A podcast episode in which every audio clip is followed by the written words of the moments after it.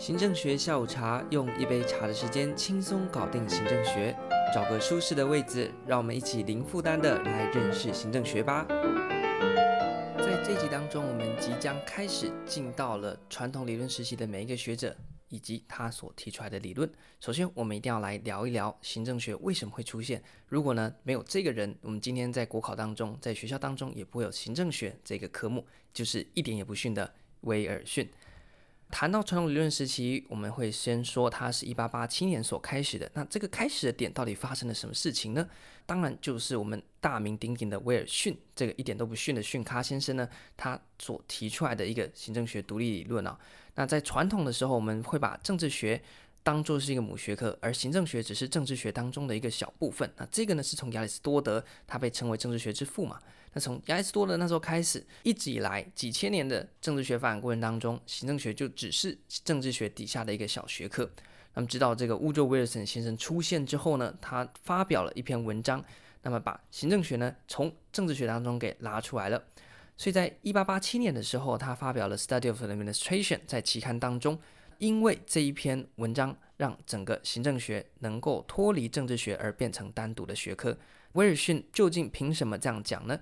就是他认为说，政府呢是由政治加上行政这两个个别独立的单元所组成的，所以政治归政治，行政归行政。这个今天用今天的话来讲，威尔森当初就是这样子一个观点啊。那零高归零高嘛，所以呢，他说，你看哦，我们的政府分成制宪和行宪。制宪呢是一个政治的事情，而行宪呢则是行政的事情。你不会一天到晚在制宪，但是呢，重点是要如何去行宪呢？要如何去推动你的政府的业务？所以呢，威尔森认为行宪比制宪还要难啊。那制宪呢，就是当初那几个元老，但是你看，元那几个元老把宪法制完之后呢，就挂了。那而威尔森当选了美国总统之后呢，他还要去把这些。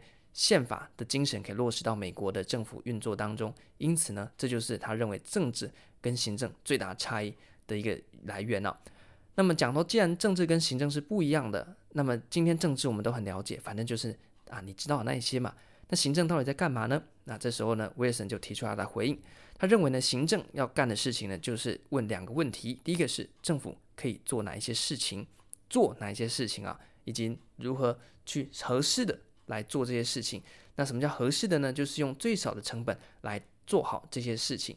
所以呢，威尔森认为这两个问题是行政学的核心啊。那做事情如何去推动，如何去执行宪法，那这个是威尔森他认为的，是行政学必须去关注的问题。那威尔森给出的答案呢，就是要去司法企业。你会说奇怪，威尔森穿越时空来到一九八零年代的新公共管理时期了吗？不是哦。那在这边呢，要稍微小小澄清。那威尔森提出来的司法企业呢，是。根据我们上一集所提到的，在传统理论时期，大家都非常重视的去找出那些行政的原则，那如何去做有效提升绩效的行政手段，这样子的一个原则的探寻。所以在威尔森所提出来司法企业呢，是单纯的去学习企业的那些原则啦。那些科学管理的啦，那些行政管理的手段，那没有像一九八零年代所谓 NPM 新公共管理底下是全面性的这司法企业那些精神干嘛之类的没有。威尔森单纯就是要学习那些科学管理的方法，把它从企业学进来。那么也要把这些过去所谓传统以政治为主的分赃制开始进到行政独立出来之后呢，变成公机制。差在哪边呢？分赃制就是呢，喂，我跟你比较熟，好，我今天呢当了。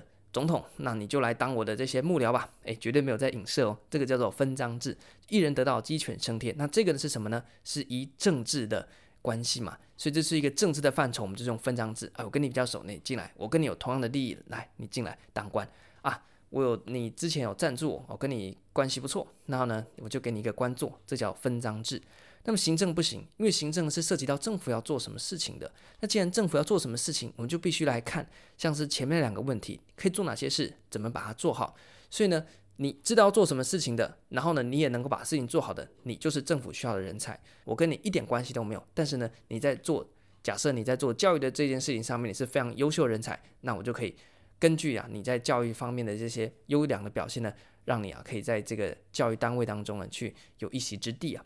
所以这就是公机制，我不再靠关系，我不再靠政治的关系，而是在行政的系统里面，我们依照你的公绩，就是你的绩效表现来决定你应该在什么样位置，以及呢你的一些相关升迁等等的。所以呢，这就是跟传统的以政治为主的分赃制来做一个区隔。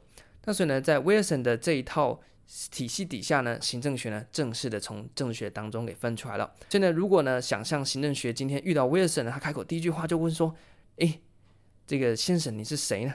那威尔森会怎么说呢？非常简单，他说：“我是林爸爸了。”于是呢，我们的行政学之父如是诞生。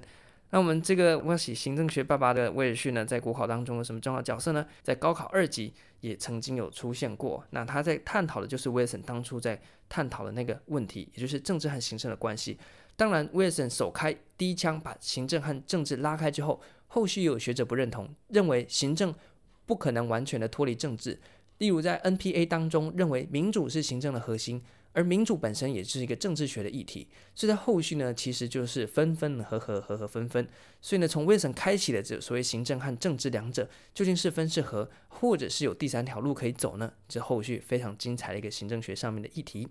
那么单纯不要讨论那么多，我们就来关注到这个行政学之父这位先生呢，在一百零八年的高考三级就曾经单独的出现过，就是问他有什么样的主张，以及就今日来看。在一八八七年，威尔森所提出来这套观点，在今天有什么样子的被挑战的地方，或者是还能够值得今天我们借鉴的参考的地方？这个呢，都是威尔森它的重要性之处。